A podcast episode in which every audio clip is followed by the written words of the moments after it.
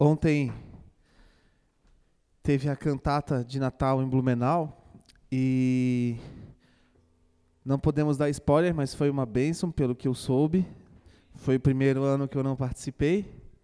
Então, não sei exatamente como estão os andamentos das coisas, mas eu sei que foi uma bênção. E sábado, neste sábado, às 20 horas, tem a apresentação aqui na sede para toda a igreja. São muitas pessoas envolvidas. Ontem a gente viu eu consegui ver pela, pelos stories de algumas pessoas que tinha muita gente. Eu acho que talvez foi a cantata com mais pessoas em cena, talvez. Não sei, era muita gente mesmo que estava participando. E então neste sábado vai ter a apresentação aqui na sede às 8 horas da noite.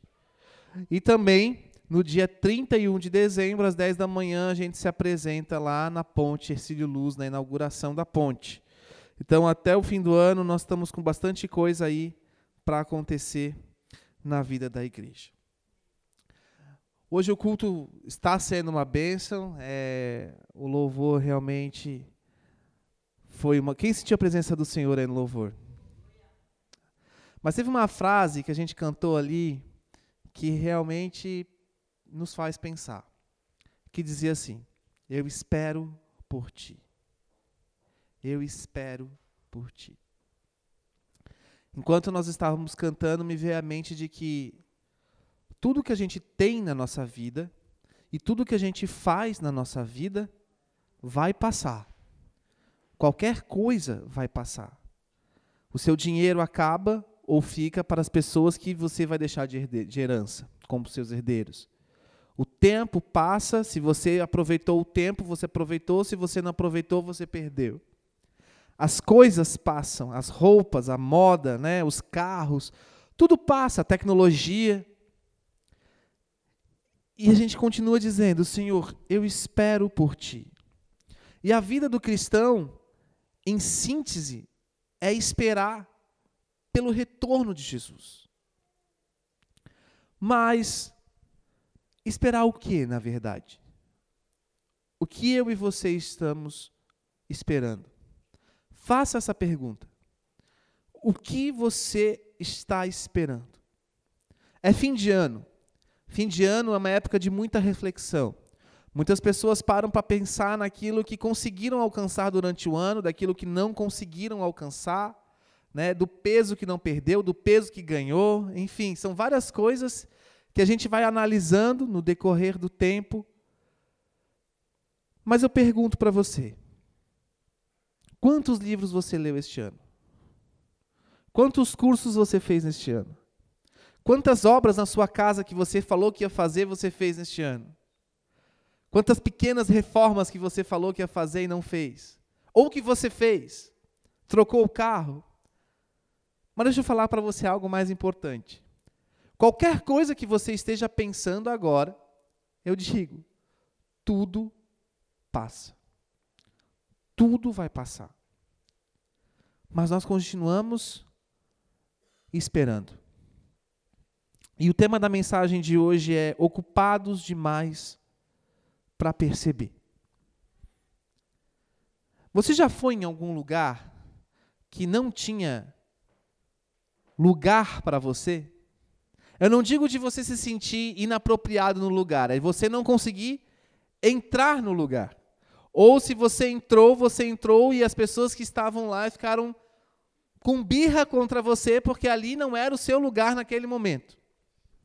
No dia do meu aniversário, eu e Fran resolvemos ir num restaurante, e quando nós chegamos nesse restaurante, acreditem, havia 54 pessoas à nossa frente na lista de espera para entrar no restaurante. Eu achei aquilo um absurdo.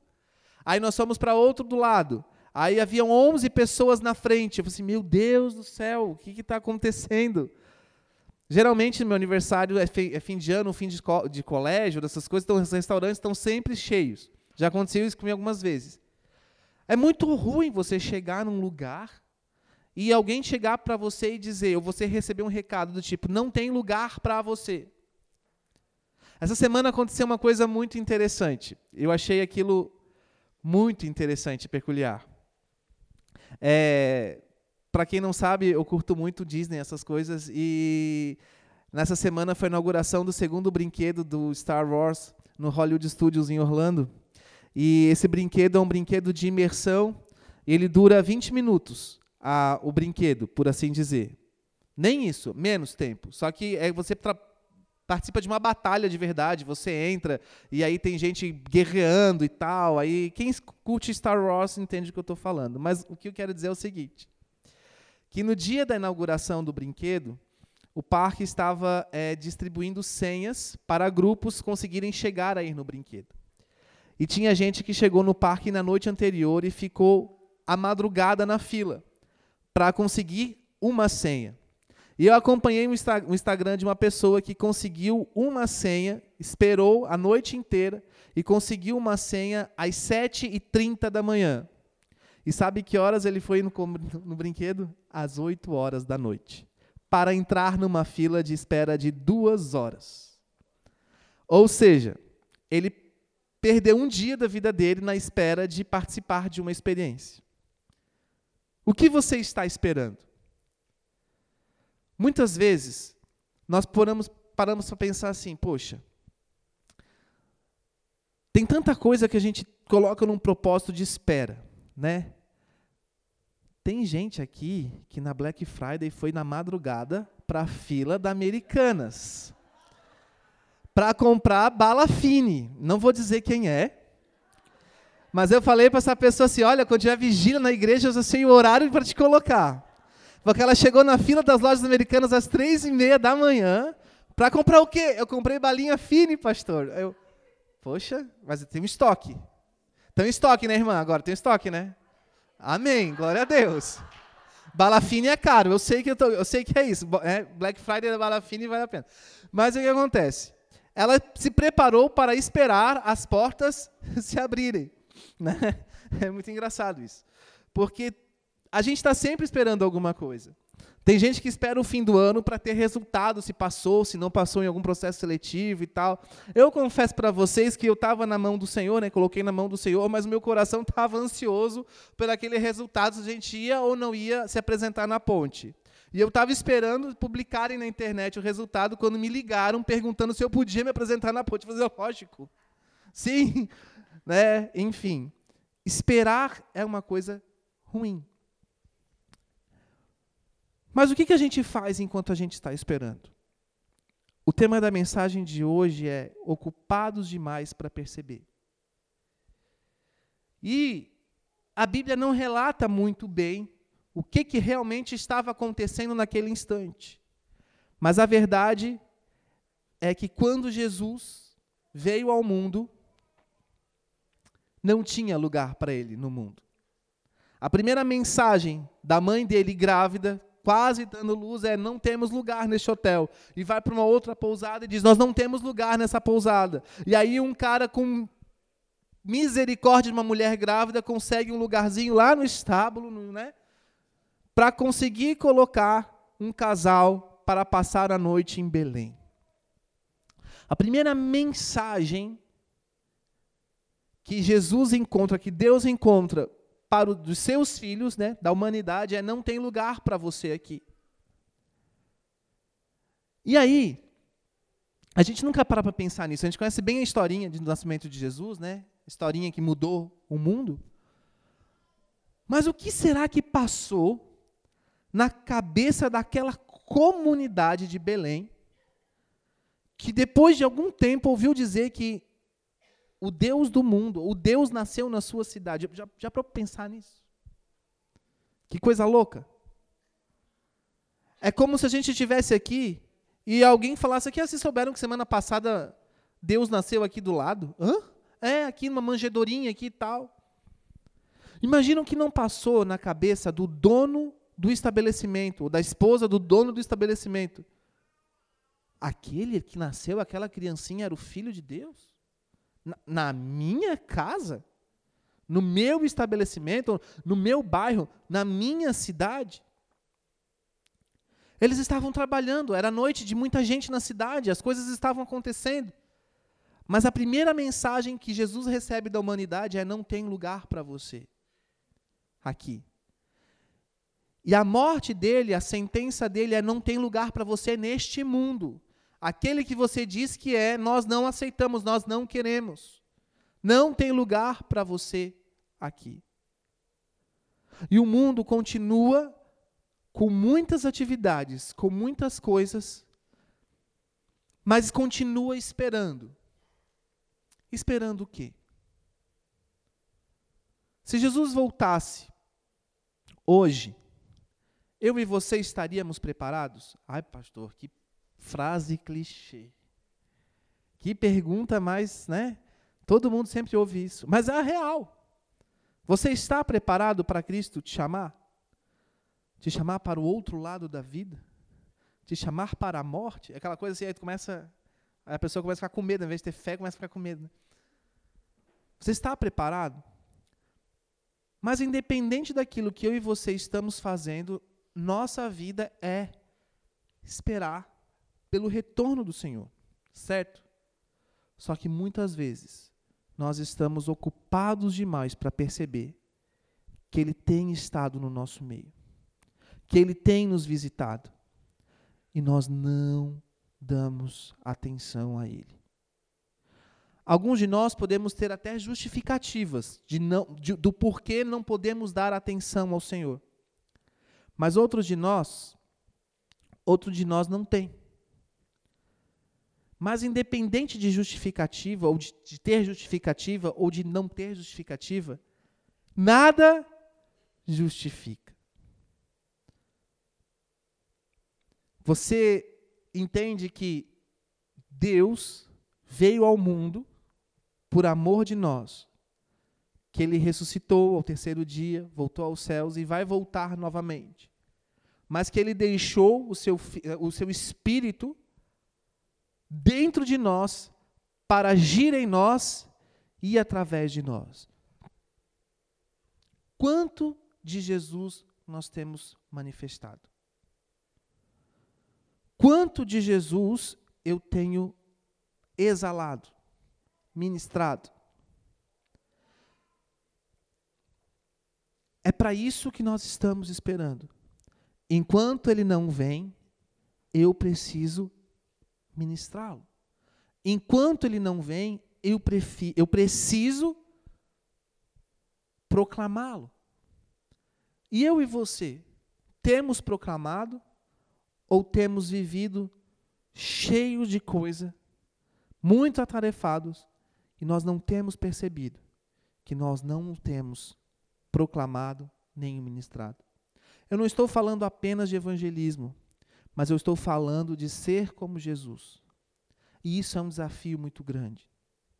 Principalmente para nós pais, maridos, que precisamos sim ser sacerdotes em nossa casa, temos que ter o controle de todas as coisas e das crianças, o controle das finanças, o controle de tudo, e ainda assim ser como Jesus. É difícil, não é fácil. É um desafio. Mas enquanto nós estamos esperando, nós precisamos manifestá-lo.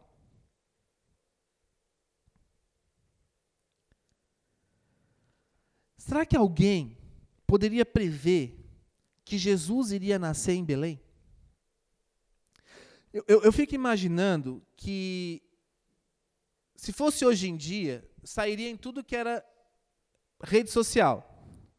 Mulher dá à luz numa manjedoura, numa cidade, porque não tinha lugar em nenhum lugar, né, em nenhum hotel e não sei o que e tal. E aí vinha um monte de gente, ia virar notícia, mas ninguém fez nada por ela. Só virou notícia. Hoje nós estamos vivendo numa sociedade que está muito pronta para respostas e muito pouco pronto para fazer algo por alguém ou a favor do Senhor.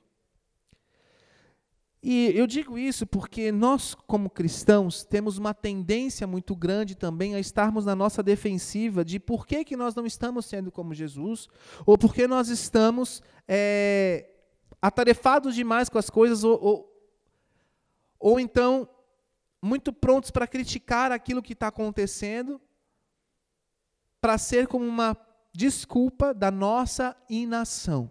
O que, que é inação? Inação é falta de ação. Foi profetizado que nos últimos dias haveria um mover sobre a terra de avivamento. E esse avivamento seria através da igreja, de uma igreja ativa. Uma igreja ativa não em trabalho, uma igreja ativa no espírito, na autoridade de Cristo. Mas Jesus Cristo, no seu tempo que ele esteve na terra, ele teve que combater algo chamado farisaísmo, ou os fariseus, que são as pessoas que eram entendedores da, da palavra, entendedores da lei, mas que criticavam tudo aquilo que alguém que fazia em nome de Deus acontecer. Abra sua palavra em Lucas capítulo 13.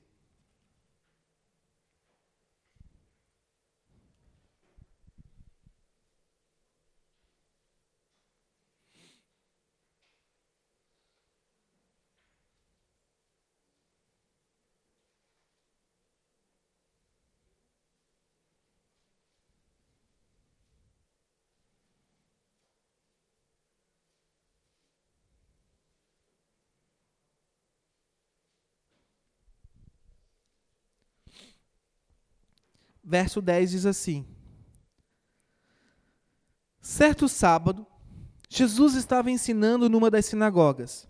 E ali estava uma mulher que tinha um espírito que a mantinha havia 18 anos. Mantinha doente. Provavelmente era uma mulher possessa, uma mulher carregada de espíritos malignos, né?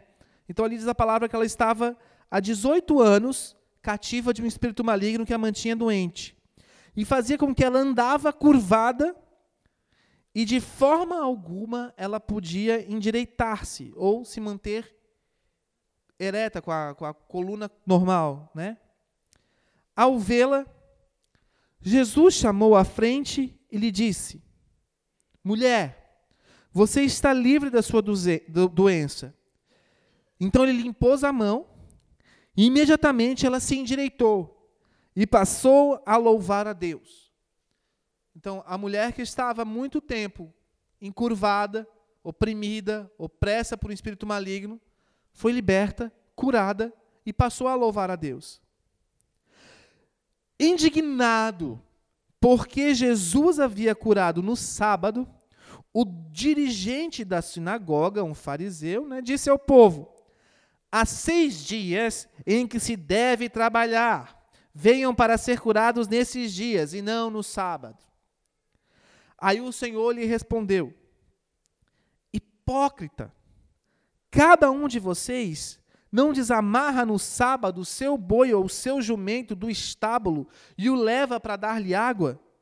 Então, esta mulher, uma filha de Abraão, a quem Satanás a mantinha presa por 18 longos anos, não deveria, no dia do sábado, ser liberta daquilo que aprendia?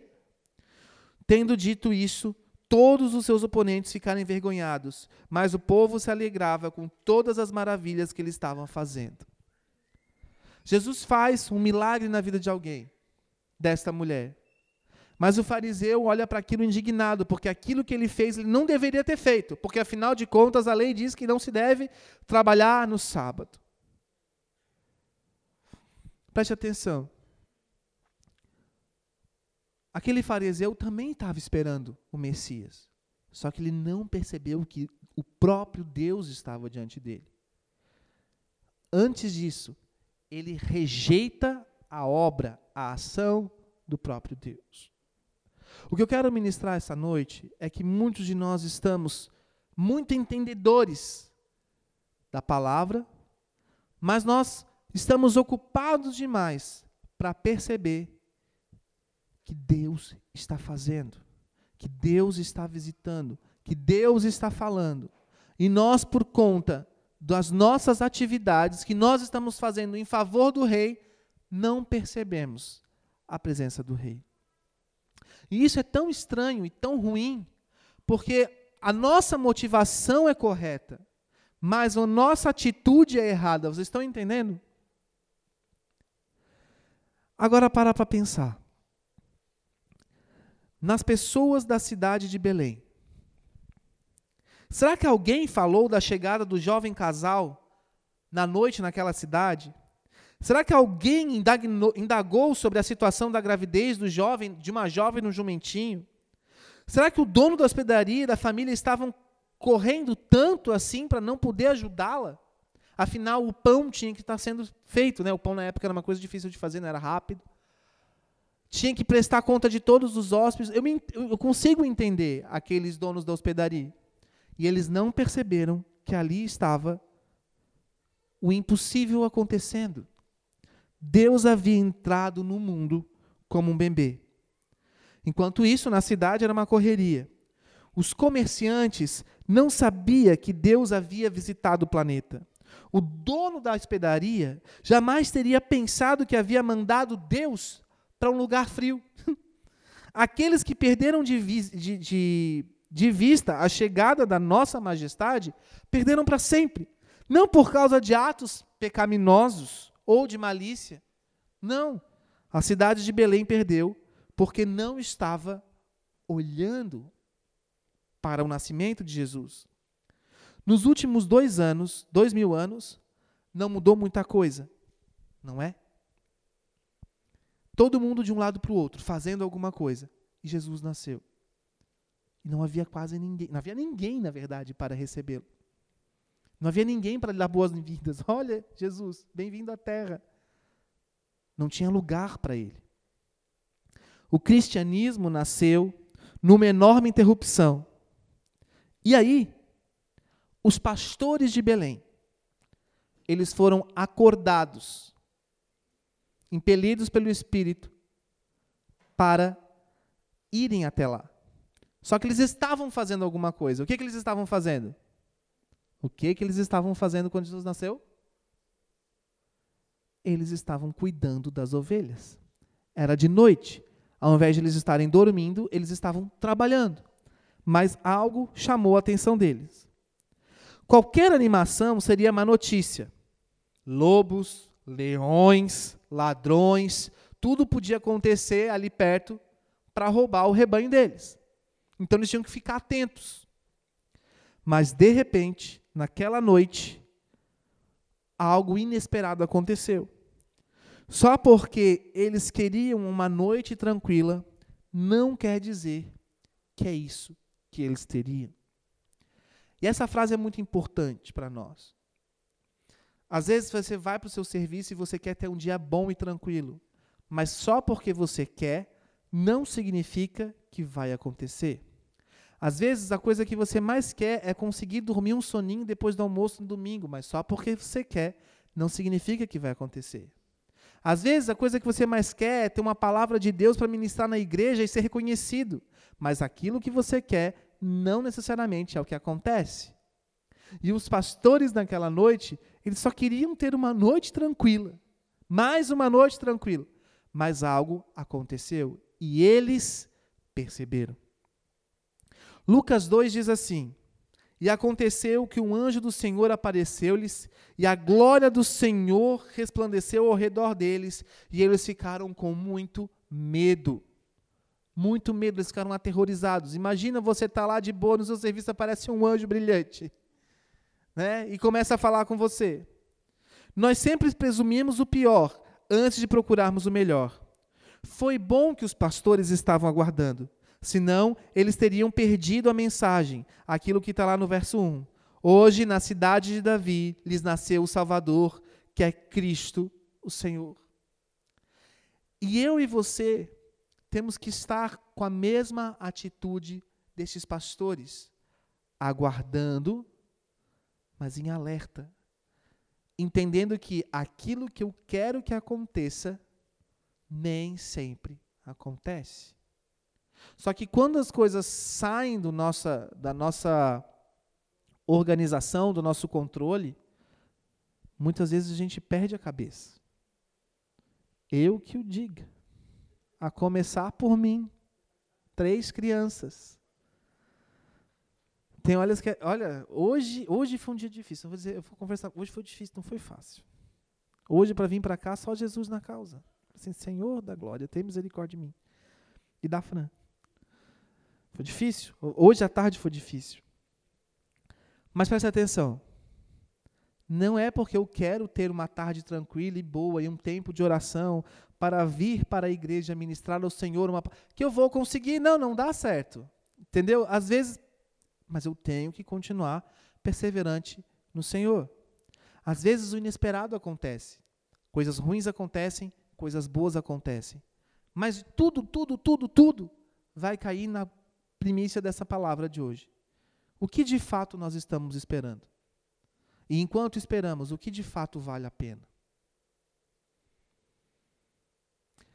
Tem gente que espera um ano, dois anos para ver a continuação de um filme que vai sair, para ver a continuação de um seriado, né, para conseguir entender o que vai acontecer na. Tem gente que espera uma vida inteira para conseguir um carro, tem gente que espera uma vida inteira para conseguir uma casa, tem gente que espera uma vida inteira para conseguir casar ou ter um filho, tem gente que espera uma vida inteira para ter um título, enfim, o que, que você espera? Nessa espera, o que, que vale a pena? Hoje em dia, Jesus recebe esse mesmo tipo de tratamento. Ele é uma pessoa que veio ao mundo e o mundo rejeitou. A primeira notícia que ele tinha era: não tem lugar para você. No seu, na sua espera de Jesus voltar, tem lugar para ele aí? Na sua casa, tem lugar para o Senhor? E agora, o mais difícil. Durante o tempo do seu dia tem lugar para o Senhor? Ou só quando a coisa realmente é apertada que a gente dá tempo para Ele?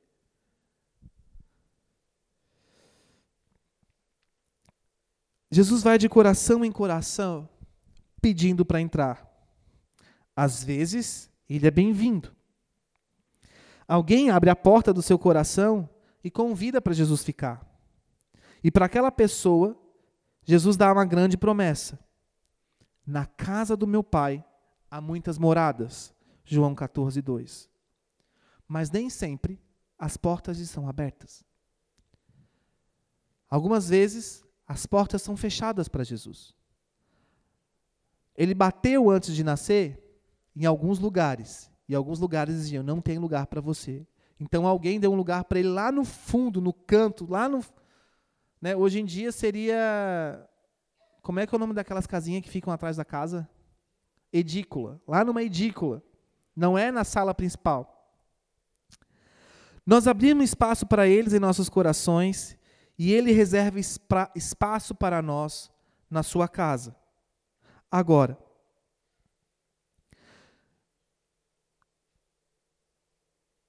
enquanto nós estamos esperando ele voltar, aquilo que mais nós precisamos fazer é manifestá-lo. E muitas vezes nós não temos tido tempo para manifestá-lo. Nós estamos na época de Natal. E a época de Natal, entre outras coisas, é a época que se celebra a pessoa de Jesus Cristo. Tudo que envolve o Natal, até mesmo as lendas, são baseadas no amor ao próximo, no dar a vida ao próximo, no entregar presentes ao próximo. Os três reis magos, ou os três pastores que estavam naquele dia, eles entregaram presentes a Jesus. Na noite de Natal, nós entregamos presentes às pessoas. Tudo que é feito no mundo com base no Natal é baseado no cristianismo, no nascimento de Jesus Cristo. E esse é um tempo em que o mundo para para lembrar que na cidade de Davi, um dia nasceu Jesus Cristo, o Senhor, o Salvador. E o Marcos Lucado coloca algo muito, algo muito importante. Se a nossa maior necessidade fosse a de informação, Deus teria nos dado um educador. Se a nossa maior necessidade fosse tecnologia, Deus nos teria enviado um cientista. Se a nossa maior necessidade fosse dinheiro, Deus teria nos enviado um economista. Mas já que a nossa maior necessidade é a de perdão, Deus nos enviou um Salvador. E ele se tornou como nós, para que nós pudéssemos se tornar como ele.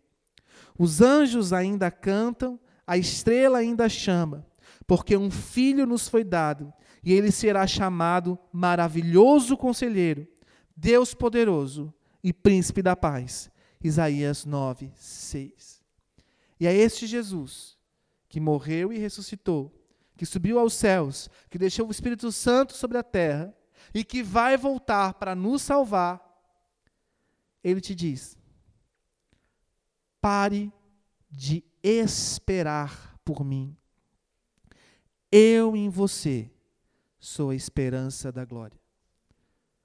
Pare de esperar por mim. Eu em você sou a esperança da glória. Preste atenção. Olha para mim agora. Para algumas pessoas, ouvir a palavra pare é difícil. Porque a pessoa tem muita coisa para fazer, muita coisa para organizar, muita coisa para deixar arrumado. Pergunta isso para uma dona de casa à véspera de uma festa que vai ter na casa dela. Ela está preocupada com tudo. Ouvir uma palavra pare é complicado. Pergunte para um comerciante se ele ouvir uma palavra pare de trabalhar, né, de, de vender, de fazer as coisas perto do Natal, se é fácil e tranquilo para ele. É a época da vida da, do ano que ele mais vende, ele trabalha e ele tem que trabalhar para arrecadar. Vocês estão entendendo? Para um executivo, ouvir a palavra pare, pare de trabalhar, pare, dá um tempo. É complicado, porque tempo é dinheiro. Aquilo produz muito.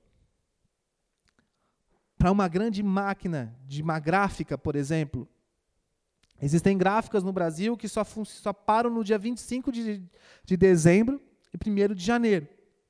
A maior gráfica da América Latina que fica em Curitiba só para nesses dois dias. E ela funciona 24 horas por dia. Aquelas máquinas não param. Quando uma máquina tá, dá problema, já tem outra na, na reserva. É uma coisa absurda. As, as máquinas não param de imprimir. São muitas coisas imprimindo. Eu já fui num lugar desse. Você dizer para é prejuízo na certa. É tempo, dinheiro jogado fora. Agora vamos para outro estrado, outro extremo. Há pessoas que já estão paradas estão só esperando a morte. Há pessoas que não têm mais nenhum tipo de esperança, não têm o porquê viver. A vida se tornou sem graça. Há pessoas que não têm mais motivação nem para caminhar, não gostam de caminhar. Ir daqui até ali é ruim, cansa. Vocês estão entendendo? A gente que não gosta, não, não, não tem o porquê viver. Aí liga uma televisão, aí o que está passando na televisão enjoa, aí pega uma revista, um livro para ler também enjoa. Tudo é enjoativo, tudo não tem motivo. A pessoa não tem para que viver. Há muita gente assim no mundo. Às vezes a gente acha que não. Eu sou professor. Fim de semestre. Sabe como é que é? Tem um monte de aluno. Tem uns alunos que você conhece e tem outros que você nem imagina que eles existem. Mas na hora de fechar a nota, você vai vendo lá no, no aqueles espaços em branco que não, a pessoa não entregou o trabalho, a pessoa não, fez, não, não tem nota para dar para a pessoa. Aí tu vai atrás da pessoa e fala, fulano, oi, eu sou teu professor, você não vai entregar as coisas? E aí você percebe que a pessoa não teve motivação para fazer e está nem aí. E você que fica preocupado que ela vai rodar, ela já. já eu já rodei. E fica assim, meu Deus, a única coisa que tu faz na vida é estudar, e é assim tu estuda desse jeito. Vocês estão entendendo? Falta motivação de gente que não vive, não tem, não tem, sabe? É o outro extremo. A pessoa já está parada, já está estagnada. Mas lembra daquilo que eu falei no início da administração? que quem tem justificativa e quem não tem justificativa não importa. Nada justifica. A mesma coisa é aqui nessa situação. Mesmo aqueles que estão trabalhando muito, muito, muito, muito, muito, fazendo muita coisa, não param. E mesmo aqueles que estão parados há muito tempo, né? Aquela vida, aquela coisa, não vai arranjar um emprego, não trabalha, não, não, não ali, ô, oh, cara, tem lugar lá, estão chamando para trabalhar lá, de vitrine, não sei o quê. É, é. Até mesmo esses,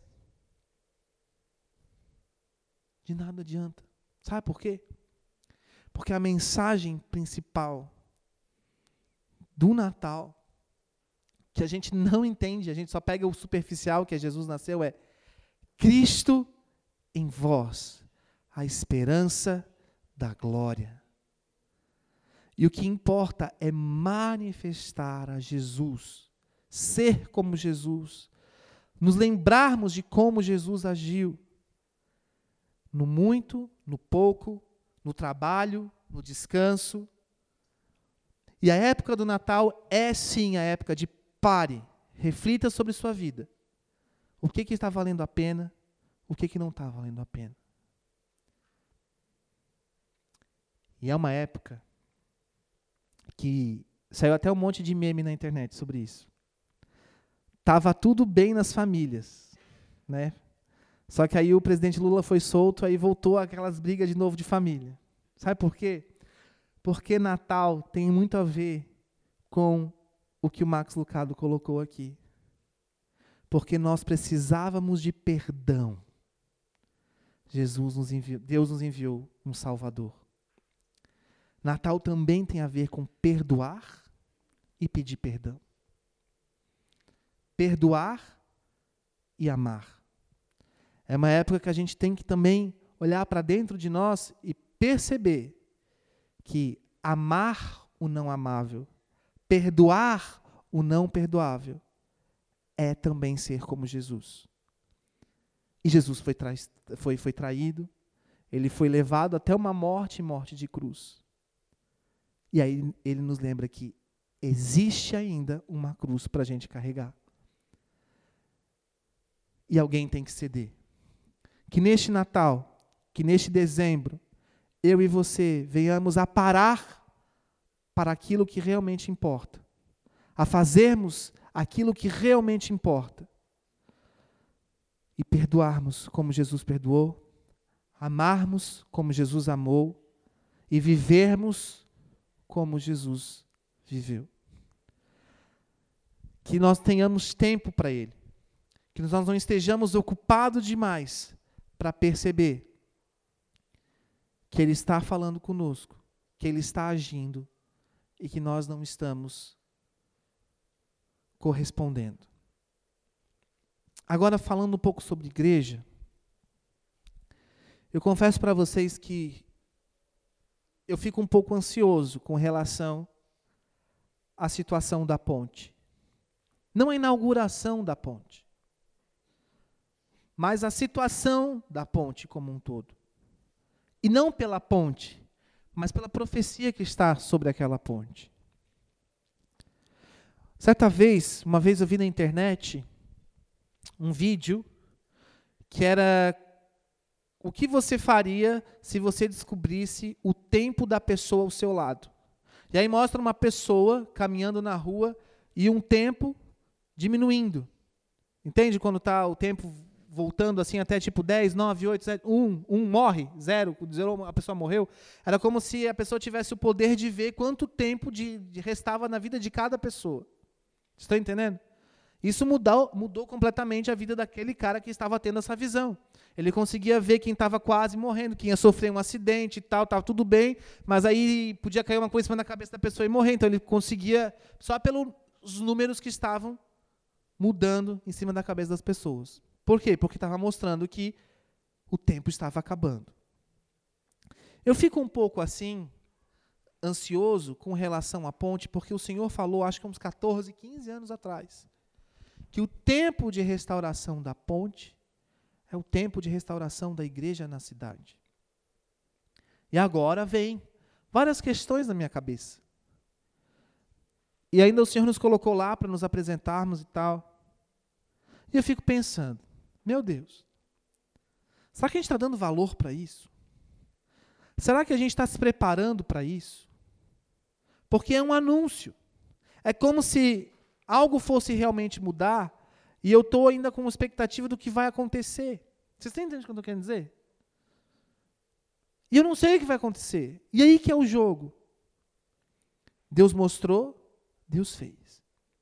Eu posso olhar para trás e dizer, Senhor, em teu nome nós viemos aqui várias vezes, nós temos nesse lugar um altar de oração, uma torre de oração, a minha igreja tem vindo aqui várias vezes orar e tal. Mas será que é o suficiente? Será que foi o suficiente? Eu não sei. Sabe qual é a palavra de Deus para mim nesses dias? É a seguinte: para. Espera. E hoje de manhã, o Senhor me deu esse Lucas 13. E vou terminar com esse texto. Que fala assim, no verso 6. É uma parábola que não tem uma continuação e que tem vários tipos de interpretação. Uma parábola que fica no ar. E fala assim: Então contou esta parábola. 13, 6. Então Jesus contou esta parábola. Um homem tinha uma figueira plantada em sua vinha. Foi procurar fruto nela e não achou nenhum. Por isso, disse ao que cuidava da vinha: Já faz três anos que venho procurar fruto nesta figueira e não acho. Corte-a. Por que deixá-la inutilizar a terra? Ou, em outras palavras, por que deixar isso aqui ocupando espaço, se eu posso colocar algo melhor no lugar? Respondeu o homem: Senhor, deixa por mais um ano, e eu cavarei ao redor dela e a adubarei. Se der fruto, no ano que vem, muito bem, se não, corte-a. E acabou a parábola. Sabe o que significa? Que às vezes, às vezes, é necessário a misericórdia de alguém por nós, para que nós não sejamos cortados. Se Jesus te visse hoje, voltasse hoje, ou te analisasse hoje, ou me analisasse hoje, né? Que frutos nós daríamos a Ele? Eu, como uma árvore, como uma videira, que fruto eu tenho a mostrar para Ele? O que eu fiz, Senhor? Entende? Se Jesus fosse a, na sua vida hoje, perguntar para você, fulano, fulano, não vou dar nomes aqui, mas fosse perguntando, quais são os seus frutos? Já faz três anos que eu te vejo, te vejo na igreja. Faz três anos que eu te vejo por aqui. Quais são os seus frutos? Corta, joga fora. Mas alguém diz, não, eu vou adubar, eu vou melhorar tudo em volta, Espera daqui a um ano. Se não der fruto, corta, joga fora. Eu e você somos muito rápidos em dizer corta, joga fora. Mas quando é conosco, a gente tem medo.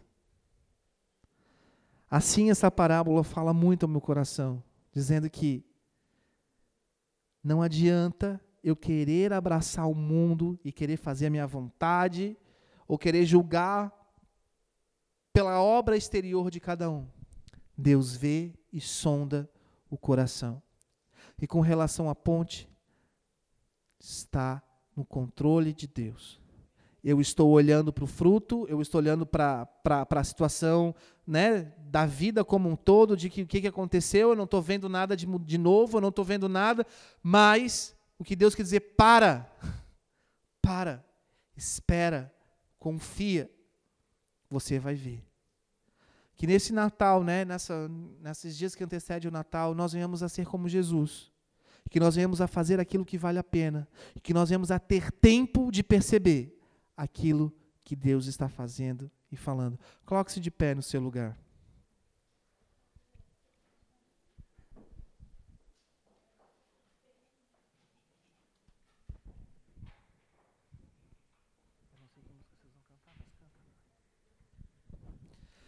Senhor Jesus, eu te apresento a igreja nessa noite.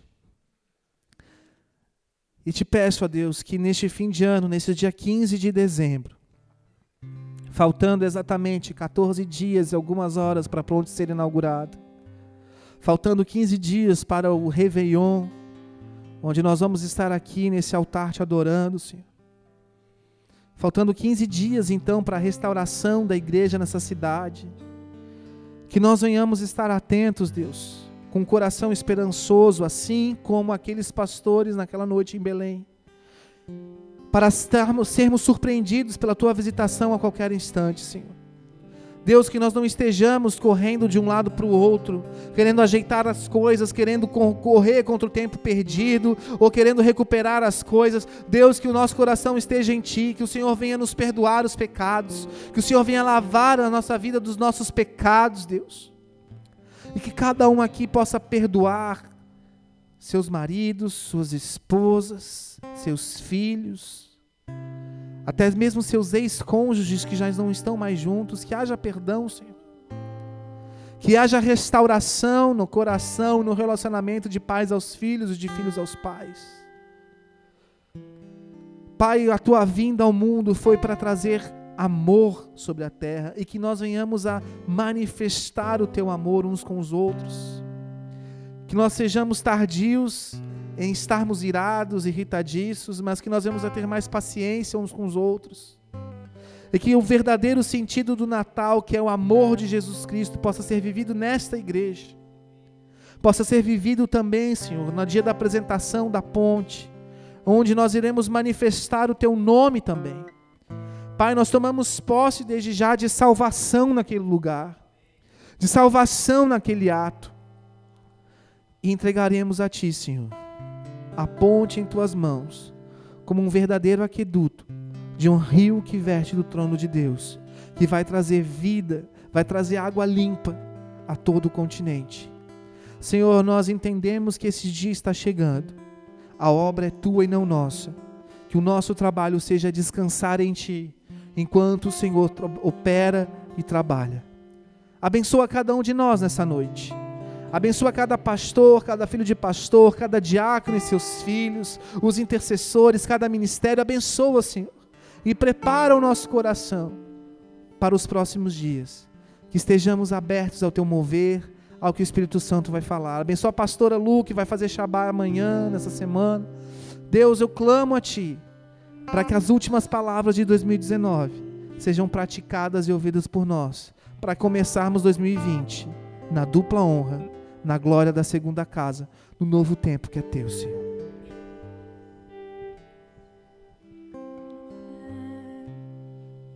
Está firmada nas coisas que podes fazer.